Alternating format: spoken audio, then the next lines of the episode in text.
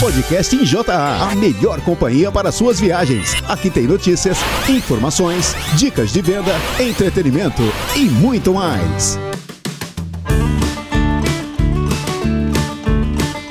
Olá, equipe! Começamos essa segunda quinzena de fevereiro acelerados e com muita disposição para alcançarmos as metas e pulverizarmos a nossa linha de produtos por esse Brasil que cada vez mais está virando fã da JA Saúde Animal.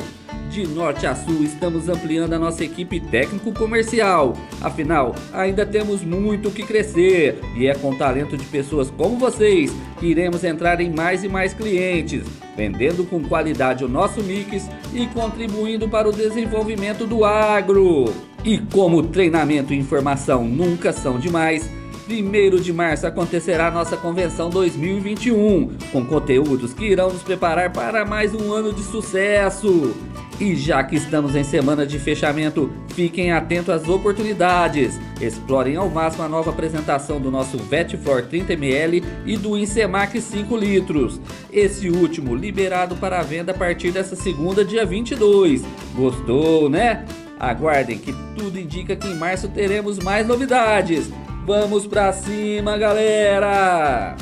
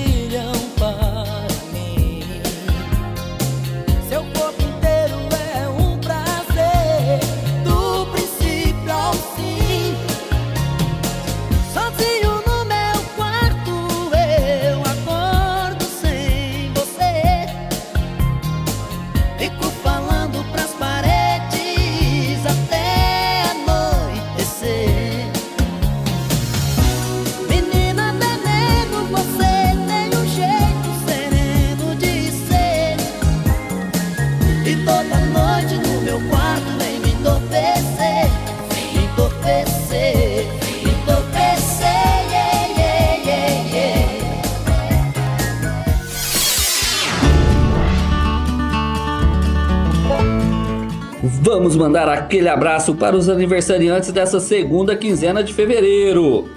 Dia 18, quem ficou mais experiente foi o Christian Moreira, da RS04, e no dia 19, o Daniel Torres, da MG16.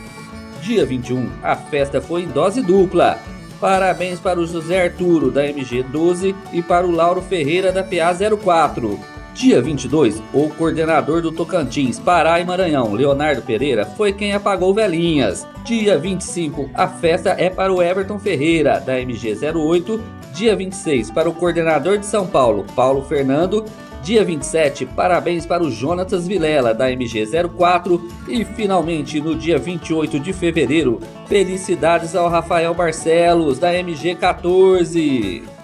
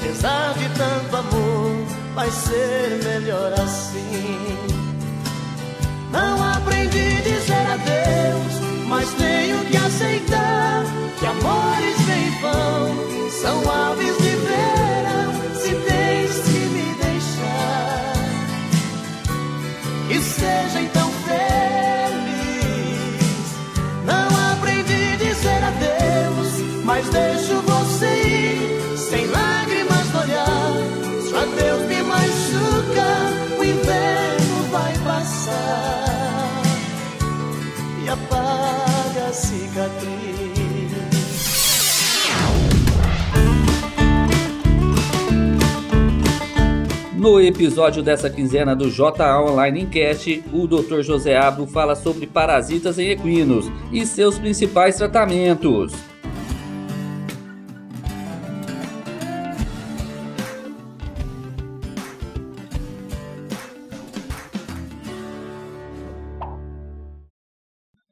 Doutor José Abdo, quais os carrapatos mais comuns em equinos? Os carrapatos comumente encontrados nos equídeos são o amblioma cagenense e o anocentor nitens. O amblioma cagenense é o famoso carrapato estrela, né? Que a larva, ela dá um prurido intenso nas pessoas quando você tem uma, infestação. E esse, esse carrapato, inclusive, transmite a febre maculosa, que ele ataca também, ele parasita também a, as capivaras, né? E transmite essas, essa zoonose aí para a espécie humana. E o anocentor é aquele carrapato que dá na orelha do cavalo, que, se você não tratar, ele atrofia a cartilagem da orelha e o animal fica chamado orelha murcha, né? Fica com a orelha caída. Quais são os prejuízos das verminoses equinos? É, o problema da verminose no equino é o depauperamento animal, do animal, né? Porque ele suga o sangue do intestino do animal e o animal não, não responde à nutrição que ele está recebendo, né? E o grande problema é o, o, o, o fato dos equídeos e ovinos não formar anticorpos contra, tipo, contra vermes intestinais. Quer dizer, um animal de 20 anos tem a mesma sensibilidade que um, animal, que um potro. É diferente da espécie humana e dos bovinos, que com o passar dos anos você vai ficando cada vez mais resistente à verminose. Nos equídeos e nos ovinos, não. Você tem que fazer vermifugações periódicas durante a vida inteira. Qual o protocolo de vermifugação? O protocolo depende muito da região. Por exemplo, no, no, no Rio Grande do Sul, que é uma região muito baixa e muito é, úmida, você vê que no, na, na, na, criação de cavalos e de ovelhas se faz o OPG periódico, mensal, para ver a infestação de ovos por grama de fezes. Então tem os protocolos acima de 200 ovos, cada, cada técnico tem sua tabela. 200 ovos por grama de fezes é indicado a vermifugação. Aqui na região nossa, aqui mais no centro-oeste, a região mais seca, não existe tanto um rigor muito, muito em cima de contagem de ovos. Mas nos aras normalmente é feita uma vermifugação entre 60 e 90, 120 dias, né? Nos potros, nos potros geralmente 60 dias, e nos adultos, pelo menos a cada seis meses, tem que ser feita a, a vermifugação desses animais. Quais as soluções JA Saúde Animal? É, como é essa parte de verminose, o verme sempre tem uma aptidão muito grande à resistência a fármacos, a nossa solução foi o Equijet, que é a associação de vermectina com opamoate pirantel, né? Um mata o verme por paralisia espástica, quer dizer, ele fica duro e morre, ele fica paralisado, rígido, e o outro faz uma paralisia flácida, que ele ele entra em estado de inanição. Então, se ele entra, esses dois processos impede que ele faça, que ele sugue o sangue do intestino do animal e ele acaba morrendo de, de falta de alimentação. Então, é por isso que a gente lançou essa associação que tem funcionado muito bem.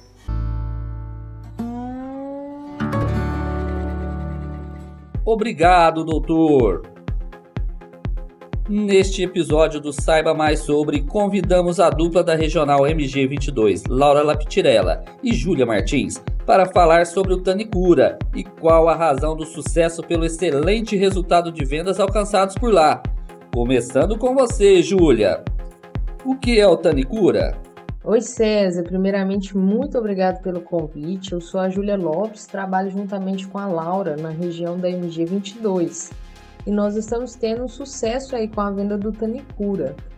O Tanicura, que é um ectoparasiticida à base de permetrina, carbaril e violeta genciana. Quais as suas indicações e as vantagens para a utilização do produto? A sua principal indicação é no tratamento e controle das miíases, popularmente conhecido também como bicheiras, e também como auxiliar no controle de outros ectoparasitas, como pulgas, carrapatos, piolhos. Quais os seus argumentos comerciais? Os principais argumentos comerciais utilizados para a introdução do mesmo em fazendas é ressaltar ao proprietário os danos causados ao animal e os prejuízos econômicos decorrentes a esses ectoparasitas, como diminuição na produção leiteira, um menor ganho de peso, uma menor taxa de fertilidade, podendo levar até o animal a óbito. Como você argumenta em prol desse produto? O produto apresenta uma facilidade no momento da aplicação, devendo ser aplicada aí sobre a bicheira. E no caso de auxiliar no controle dos outros ectoparasitas, como pulgas, carrapatos e piolhos, deve sempre lembrar ao produtor de aplicar o produto no sentido contrário dos pelos. O Tanicura tem indicação para bovinos, equinos, suínos e ovinos. Obrigado, Júlia. Muito obrigado, César, pelo convite e obrigado a todos aí pela atenção. Laura, como representante, qual tem sido a sua estratégia para alavancar a venda desse ectoparasiticida? Oi, Cezinha, tudo bem? Obrigada aí pelo convite, novamente estar por aqui. Cezinho, é o seguinte, é, eu sempre ofereço o produto Tanicura, é, mas tem algumas ocasiões que o cliente se mostra resistente. Por quê? A gente tem um concorrente forte no mercado que está fidelizado aí faz muitos anos e a gente tem também um concorrente com um valor mais baixo do que o nosso. Quando eu não consigo convencer o cliente, o que, que eu faço? Eu uso o poder de bonificação quando existe na, na negociação e envio alguns poucos frascos aí, quatro frascos até seis frascos, com autorização do cliente, lógico. O produto se vende e sempre existe uma recompra. Tem dado certo assim, tá bom? Até mais, gente. Tchau, tchau. Obrigado, meninas, e boas vendas. A noite cai. É que eu sinto a falta que você me faz. Saudade que não passa e nem me deixa em paz. A sombra de um amor que já brilhou demais. Você foi pra mim a coisa mais bonita que me aconteceu. Não pode imaginar os sonhos que me deu. E quanta insegurança me deixou, adeus. Amei você, sem truque, sem maldade, fiz o meu papel. Eu quis lhe oferecer me deu. Você não acredita, mas eu fui fiel.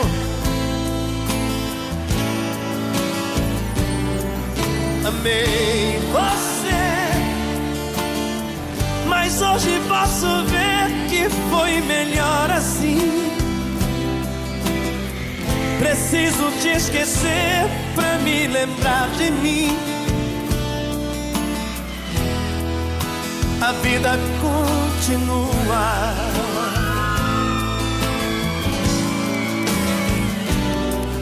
E no brilho de uma pedra falsa, dei amor a quem não merecia. Eu pensei que era uma joia rara, era bijuteria. Das mentiras, das palavras doces, me calou no teu olhar tão frio. Da beleza do teu rosto esconde um coração vazio. De olho na máquina, seu veículo merece a sua atenção.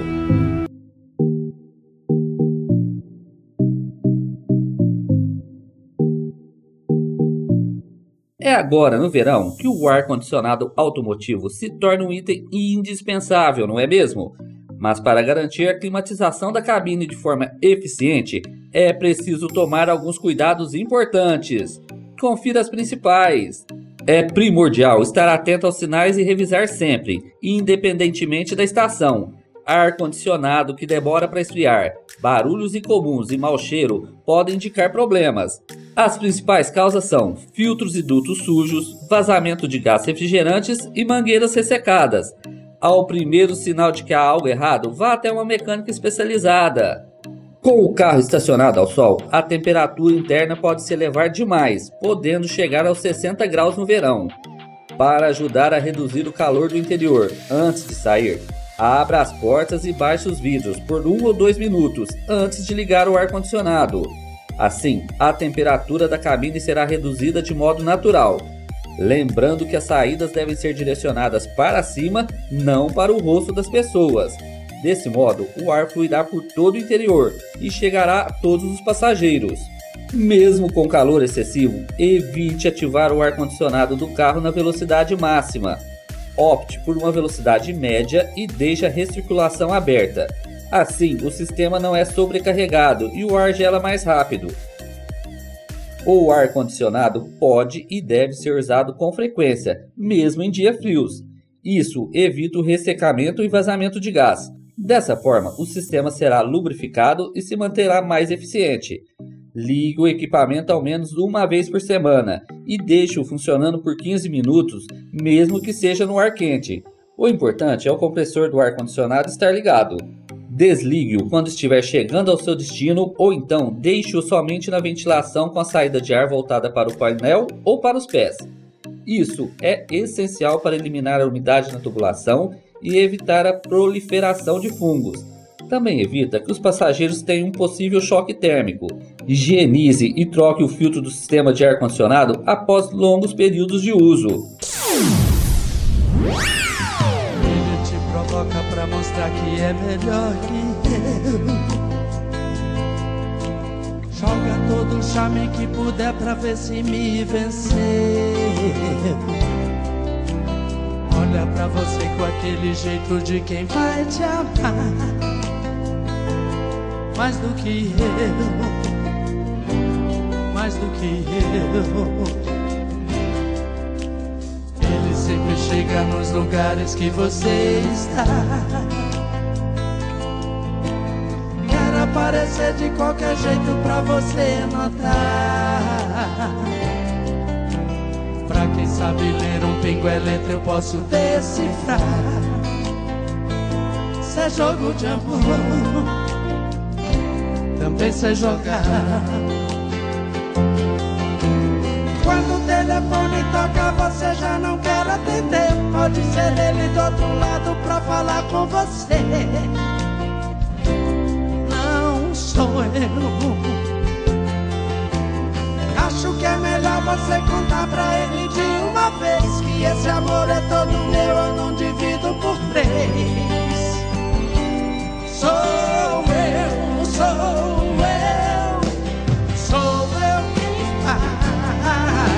amor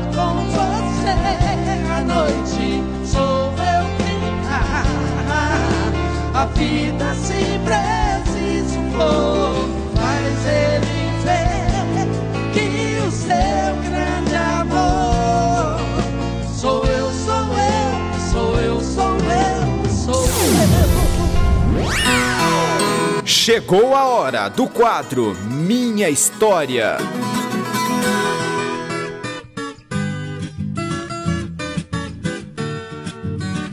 A nossa conversa de hoje é com o representante de Alagoas, Leopoldo Mourão. Seja bem-vindo, Leopoldo. Olá, meu amigo Cezinha, será um prazer. Estou às suas ordens e que bom estar nesse bate-papo com você. O prazer é todo nosso, Leopoldo, conhecer um pouco da sua história. Me diz aí, Leopoldo, qual que é a sua formação? Eu sou médico veterinário, Cezinha, há 13 anos. 13 anos. Você formou aonde? Eu formei aqui na Universidade de Alagoas mesmo, em Maceió. E como é que surgiu esse interesse de fazer a veterinária, Leopoldo? É, de antemão, Cezinha, é, ah. eu, já, eu já percebi essa área comercial desde o início da, do, do período acadêmico. Ah. Eu tinha alguns desejos, né? A gente já entra com um sonho, tem que existir esse sonho, porque Sim. senão a vida da gente não, não tem sentido. Perfeito. É, ou eu ia mexer com clínica de equinos, uhum. ou clínica de bovinos, ou a linha, a, a, essa, essa área de, de comercial. Sei. E perante o curso, eu me lembro que uma das poucas aulas de economia, e, dentre assim de um, de um grupo assim de uns 40 alunos, eu fui o único que me levantei e falei bem da área comercial. O professor até tomou um susto, porque nos grandes tempos que ele já tinha de, de, de vida acadêmica, é, pouquíssimos alunos enxergavam a área comercial e ele era fã dessa área. E foi uma aula gostosa, ele deu muita força tal, e aquilo ficou marcado, né? Sim, sim. Terminando o curso, eu fui trabalhar na área como eu te falei já, na área de clínica de equinos e bovinos. Uhum. E por aqui, a veterinária, ela, ela foi, é, como eu posso dizer, ela foi valorizada de um pouco tempo para cá. Sei. Como o curso de veterinária aqui em Alagoas era muito novo, eu sou da quarta turma da faculdade, uhum. é, começou a entrar veterinário no, no, na vida profissional, mas ainda existia aquele, aquele jeitinho brasileiro. Sim. É, vai dar uma olhadinha lá, a gente é amigo. Sim, é. é e a gente só não vive só de amizade, não. tem conta para ser paga. Sim, claro. E foi muito um, um, um período muito difícil. Uhum. E surgiu a, a primeira oportunidade para trabalhar na área comercial aqui num, num atacadista, num distribuidor, melhor dizendo, uhum. que antes era Sherry Paul. Sei. E hoje é a, a MSD. Sei, sei. E eu comecei a fazer um bom trabalho, tarará, tarará. E automaticamente, depois de dois anos, quase dois anos, um laboratório me fez um convite para trabalhar Alagoas e eu aceitei. Um poucos, três, quatro meses, ele me deu a região de Sergipe. Uhum. Comecei a desenvolver um bom trabalho. E com um ano de empresa, eles me deram o norte da Bahia. Olha a região só. da 242, da BR-242, é, Irecê, Senhor do Bonfim e com divisa com, com Pernambuco lá, que era Juazeiro. É, mas é um trecho grande, hein, Leopoldo? Você saindo daí, era. você até lá na Bahia é um, é um chão, hein? Era um chão. Só para me locomover era 650 quilômetros para começar a trabalhar. Quando eu estava aqui em, em Alagoas para se locomover para a Bahia. É. Mas era um tempo que eu era solteiro, tudo era mais fácil, eu passava alguns dias a mais é, na região da Bahia, uhum. porque eu não tinha aquela obrigação, né? Sim. De família. Certo, Isso é. me ajudou, foi bom, foi bom. E tinha a garra de vencer, né, Leopoldo? Querendo. Sem dúvida, sem dúvida. De mostrar um bom trabalho e crescer. É, exatamente. E como surgiu a oportunidade de vir trabalhar aqui na JA, Leopoldo? A oportunidade da JA, ela, ela é muito interessante. Eu, eu tinha feito um bom trabalho é, na concorrência, uhum. uma marca aí que é nacional também. Sim. É, familiar também como a, a JA. Uhum. E de uma hora para outra eu era é, o príncipe e de uma hora para outra eu fui abaixo. Ah. sem motivo nenhum, é, me demitiram. Eu, até hoje eu fico sem, assim, entendo, respeito, mas é. sem explicação. Uhum. E foi quando eu comecei, vamos dizer assim, a namorar a JA, porque eu já enxergava lá na Bahia uhum. alguns produtos. Sim. Você tinha um, um grande cliente lá que até hoje é cliente nosso, que é a Confinar. Uhum. Eu via na prateleira dela só. A, a JA iniciando aquelas embalagens é, é, com pouca expressividade. Ah, é. Tudo ah, no início. Sei, e que até sei. hoje eu guardo um catálogo é, do início. Olha tá guardado aqui. Depois tira uma foto e manda pra gente. Mando, mando sim, é um prazer. Ela não sai, não sai da bolsa, não. É. Quando eu mostro os clientes, de vez em quando os clientes mais chegados, é.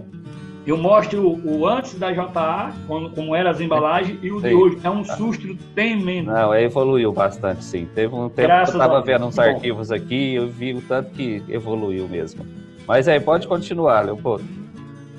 E foi quando eu, eu conversei com o diretor da Confinar, que estava sendo demitido e tal, e ele tinha um relacionamento com o Pedro e o Guaraci. Até então eu não conhecia por nome, nem por nome. Uhum. Depois foi quando que ele me falou.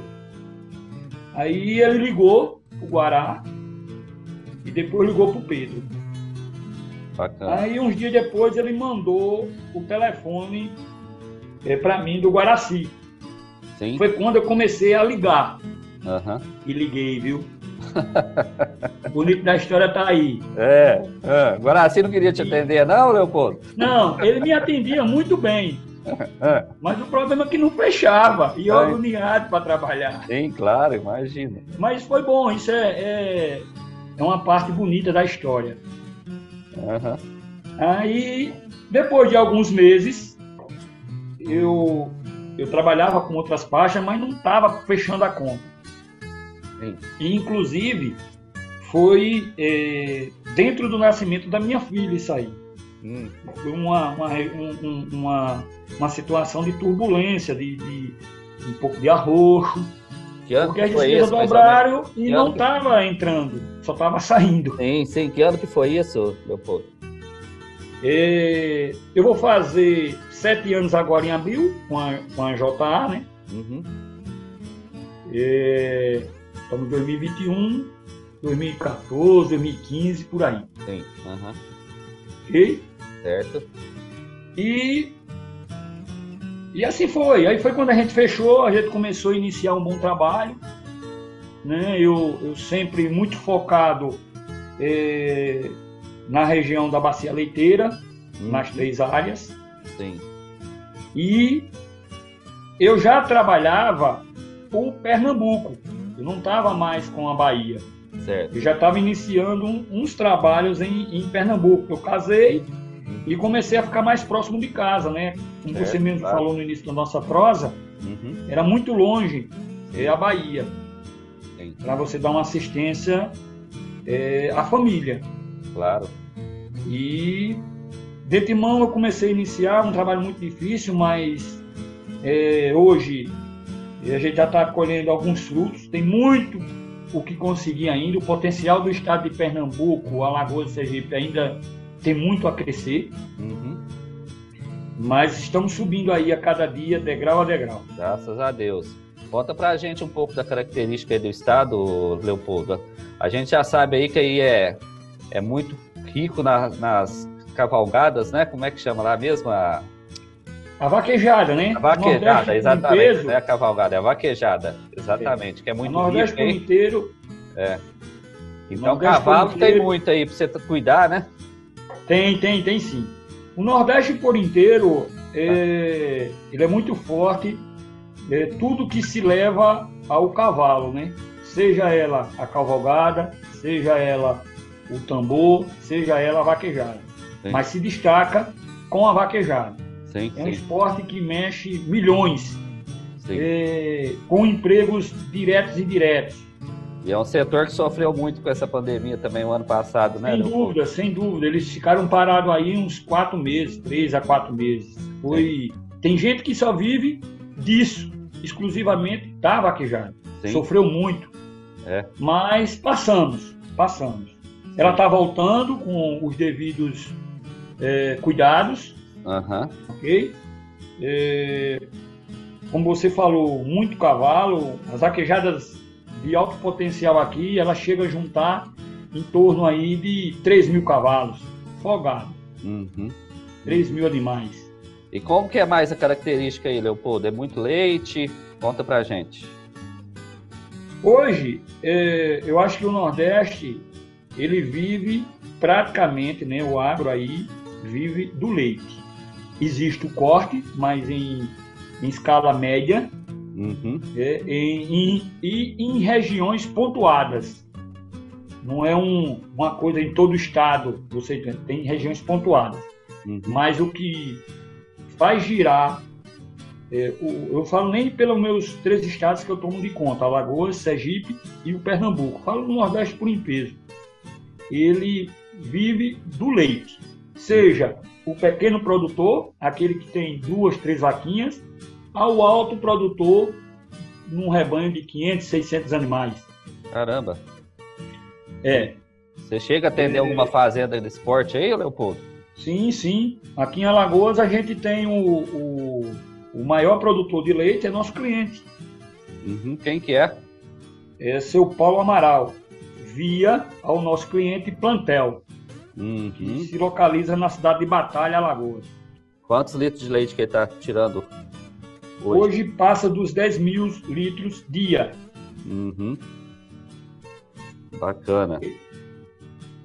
Ô Leopoldo, e você re- recorda pra gente qual, como foi a sua primeira venda de produto JA?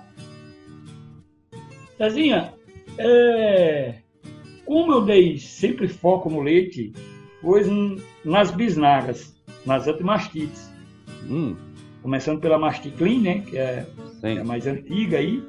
Aham. E eu sempre falei para o Guaraci, um representante que está com, com linha de leite na mão, e ele não vender a antimastite dele, as antimastites dele, seja ele vaca lactação, vaca seca, e vou até além do celateto. Se ele não vender bem esses produtos, ele não tem uma boa participação no mercado e expressão no- no- em fazendas grandes com os produtores. É, com certeza. E hoje, quais são os produtos que você mais vende aí? Você consegue recordar pra gente os, os top Tenho. 5? Os top 5? Tenho, Além tenho. dos antimamários, quais que tem saído bem aí? clínica, mastite clínica, masticlean, flumax, é, catofós e turbocálcio. Aham. E como é que tá os antiparasitários aí, ô Leopoldo? A gente está num- numa, numa, como posso dizer, num crescimento que, graças a meu bom Deus, é, contratamos um promotor Hum, esse, esse mês agora. sim. que vai nos ajudar bastante nessa linha de antiparasitário, que é uma linha que precisa estar muito próximo com o produtor. Sim, claro, e exatamente. como o leite me consome bastante, Uhum. até o exato momento eu era um pouco falho, vamos dizer assim. Mas, pelo crescimento da região, que ainda não comportava é, um promotor para nos ajudar, mas hoje já comporta, graças a meu bom Deus. E tem tudo para ter bons frutos esse ano de 2021, com longa mectina, pregoboi, o próprio Ative ADE, a linha Catofós e assim por diante. Com certeza, vai dar tudo certo sim, Leopoldo. Eu tô recordando aqui que parece que o Eduardo foi aí uns três anos atrás, né?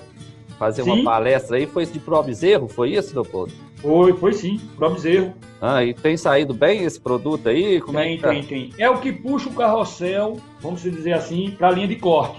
É o pro Hum. bezerro. É é um produto hoje que está ficando é, fácil de trabalhar com ele. Ele cresce a cada dia o volume. Sim, É, inclusive, é, é, tem clientes agora que já quer exclusividade dele. Mas a só. gente não pode, né? É, não pode fazer isso. exatamente.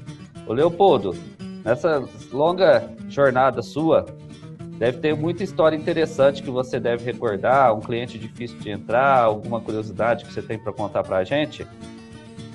Sim. Sabe recordar alguma? Conta uma história para a gente. Lembro, lembro sim. É, eu tinha mais ou menos uns, uns quatro anos de, de vida comercial. Eu comecei a é, visitar um, um alto cliente de potencial. Uhum. Visitei um mês, visitei dois, três. Aí ele, mais ou menos umas quatro, cinco visitas, ele disse, rapaz, você está perdendo seu tempo. Aí eu digo, por quê? Ele disse, porque eu não vou, não vou lhe comprar. Eu não quero lhe comprar. Aí eu digo, tudo bem. Uhum. Isso aí eu não posso é, ser contra você. O empreendimento é seu, a loja é sua.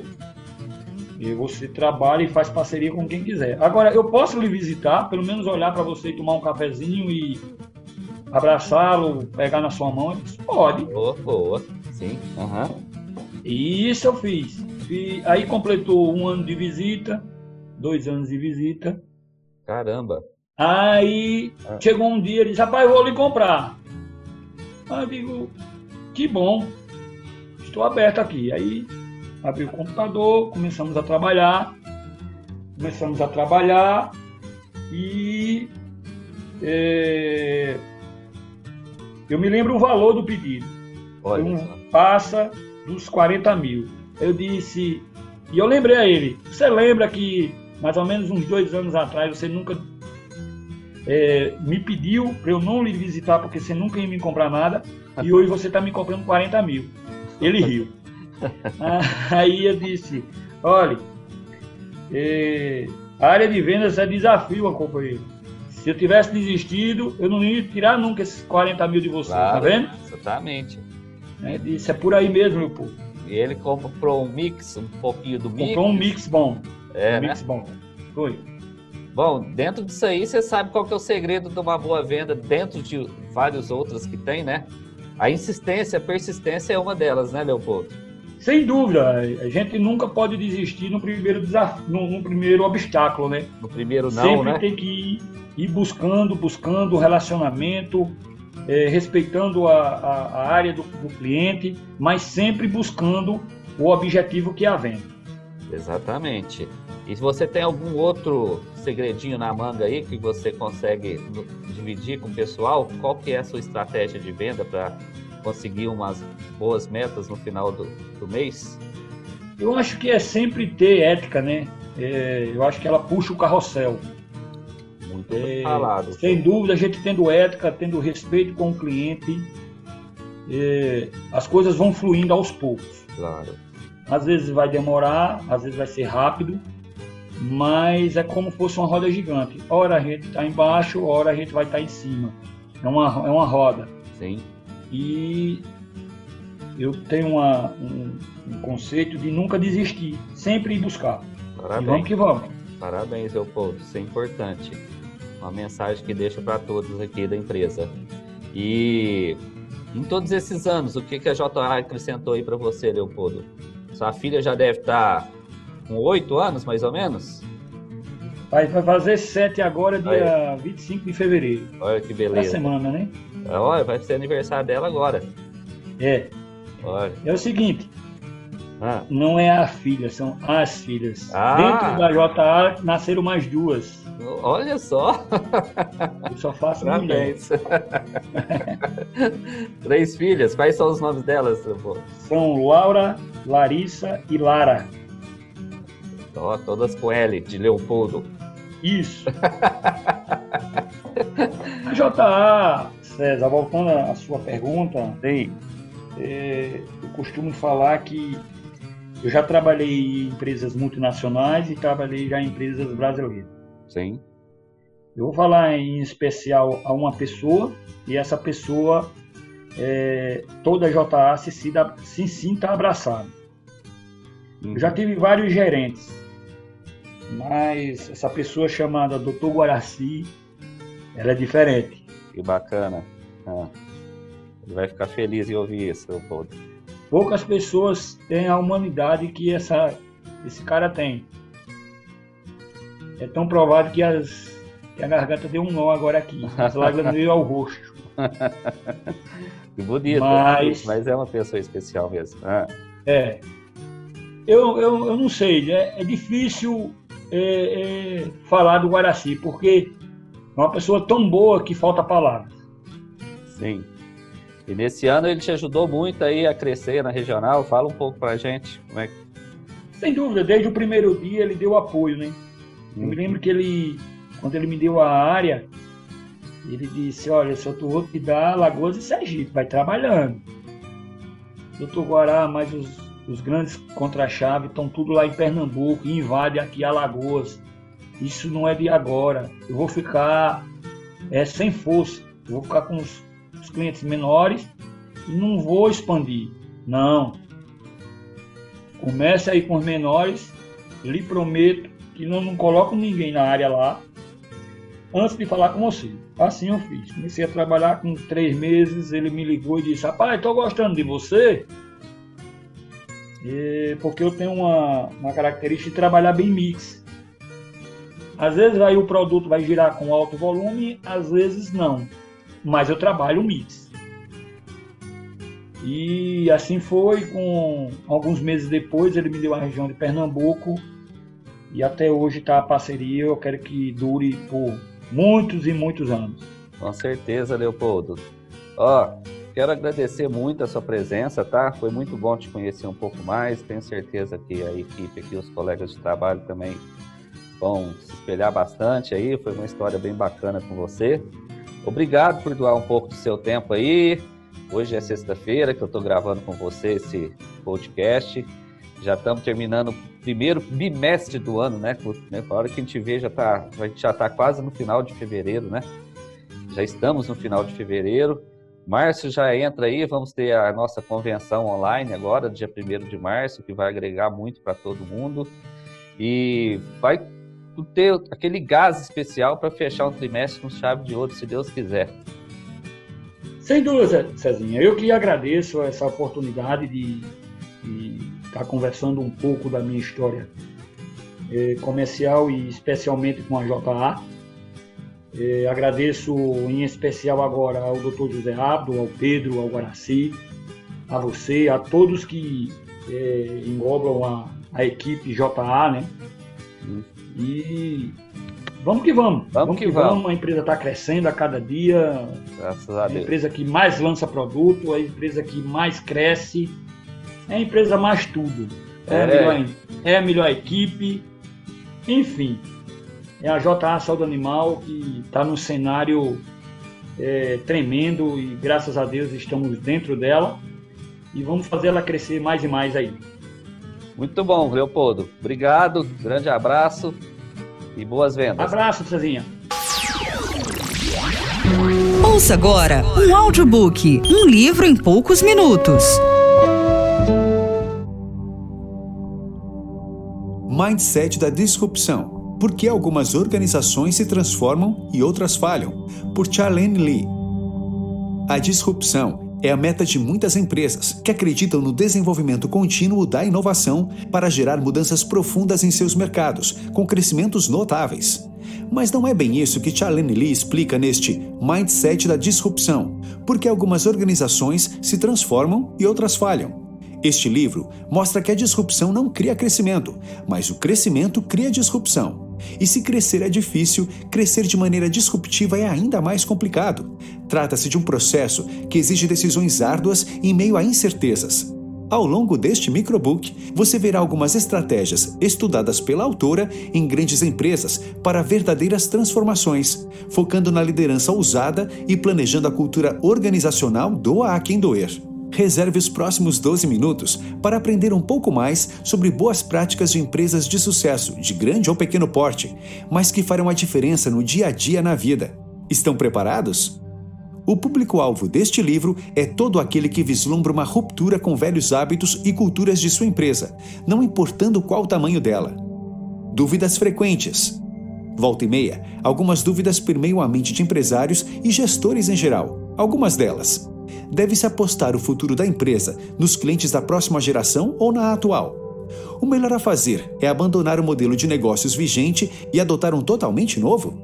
Que mudanças são necessárias para mudar para melhor o cenário atual? Qual tipo de liderança é mais adequado para ambientes que exigem mudanças?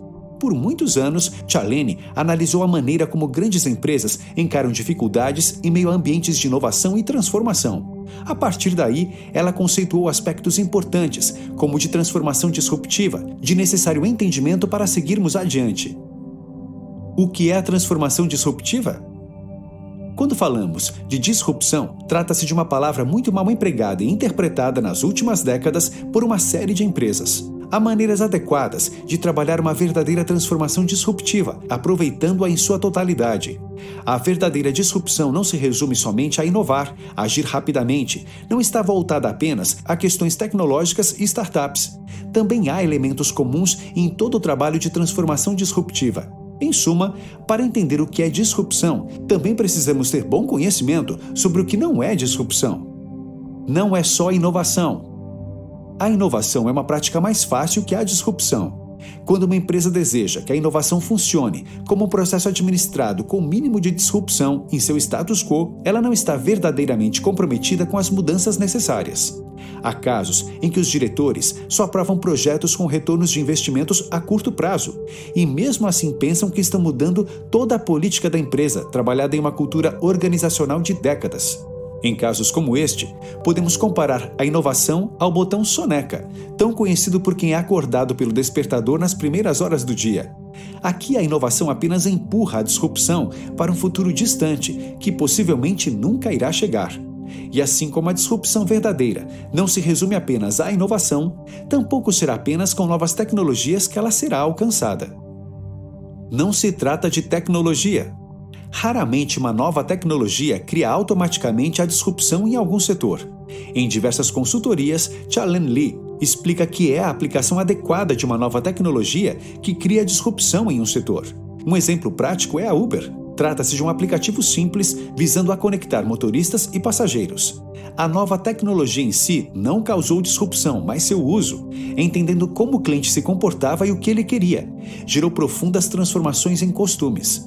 Já não olhamos mais para os táxis como antes. Ninguém ousa tirar os aplicativos de transporte individual do celular. E é importante ressaltar o quanto essas mudanças nem sempre acontecem de uma hora para outra. Tampouco é possível prevê-las como uma fórmula pronta a ser seguida nem sempre é rápida e imprevisível. Toda disrupção é um processo lento, não há mudanças profundas do dia para a noite. A autora cita o exemplo de comum a empresas que dão o prazo de seis meses para implantar verdadeiras inovações disruptivas. Quando não atingem essa meta irreal, refutam toda a ideia de trabalho que fuja da cartilha tradicional e as coisas seguem como estão, dando brechas para serem engolidas por todas aquelas que trabalham as inovações disruptivas de maneira adequada. Se estudamos a fundo grandes mercados que tiveram mudanças disruptivas, como das gravadoras musicais, por exemplo, notamos todo o processo demora muitos anos até que os grandes conglomerados se deem conta de que há uma mudança drástica acontecendo aos poucos, e quem não se der conta vai ficar para trás. Não é apenas para startups. Costuma-se classificar uma empresa como disruptiva ao pensar em uma startup que desafia companhias consagradas consolidadas no mercado.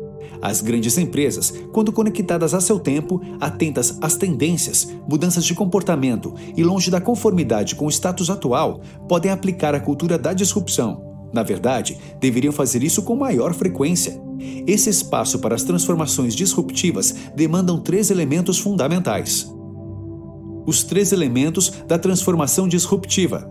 A disrupção não tira folga e primeia todas as áreas da empresa que trabalha por ela. Há três elementos comuns a todas as companhias que colocam a transformação disruptiva como centro das metas. Uma estratégia inspirada por futuros clientes para tomar decisões radicais. Liderança que cria um movimento de disruptores. A cultura que prospera com a disrupção. A estratégia inspirada por futuros clientes para tomar decisões radicais. Para criar uma verdadeira cultura disruptiva, é necessário ter estratégia. É importante que ela não seja focada apenas no que um determinado departamento deseja. O grande erro das grandes empresas que visam as verdadeiras transformações é pensar estrategicamente, tendo como foco micro o que acontece num setor, num andar. Isso nunca dará bons resultados. A verdadeira estratégia para que as decisões radicais sejam tomadas é inspirada nos futuros clientes. Pensa na companhia como algo único, com a mesma visão, sem divisões. Outra falha comum cometida pelas empresas na aplicação da cultura da disrupção é não pensar nos futuros clientes, mas temer perdas momentâneas naqueles que estão, de certa forma, confiando em todos os produtos ou serviços oferecidos por ela. O medo interrompe toda a disrupção e deixa as coisas como estão. A liderança deve criar um movimento de disruptores. Os líderes de processos disruptores devem criar um movimento, algo maior do que agrupar meras tarefas a serem cumpridas. Nesse movimento, não pode haver medo da inovação e da ruptura com antigos valores. Num ambiente movido por disruptores, a prosperidade se espalha, pois o sucesso vai incentivando todos a pensar em novas maneiras de fazer suas tarefas, com vistas a modificar um mercado estagnado, em transformação ou com vislumbres de mudanças futuras. A cultura que prospera com a disrupção. Não basta apenas criar disruptores e focar no cliente.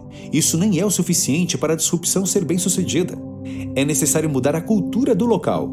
Os hábitos de compartilhamento dos novos saberes devem se espalhar por toda a companhia, sem pensar apenas em chegar ao ápice de uma hierarquia. Até porque repensar em hierarquias tradicionais é um dos aspectos fundamentais para a verdadeira disrupção. É uma mudança radical e nem todos estão preparados para isso. Preparando-se para o momento da mudança radical. Chegamos à metade deste livro. É importante saber que, em suas conversas e estudos envolvendo empresas que adotaram um crescimento disruptivo para se transformar, a autora chegou à conclusão de que a maioria delas desistiu antes mesmo de tentar. Ainda que soubessem da necessidade de mudanças, o medo foi tão grande que preferiam permanecer na zona de conforto, de tão assustadas ficaram com o avanço, as implicações intensas, as transformações reais prestes a acontecer. Não existe transformação disruptiva fácil. Todas foram recheadas de preocupação em todo momento de mudança, sem simplificações. Sempre há resistências, tanto dos empregados de menor cargo até os grandes chefes e diretores.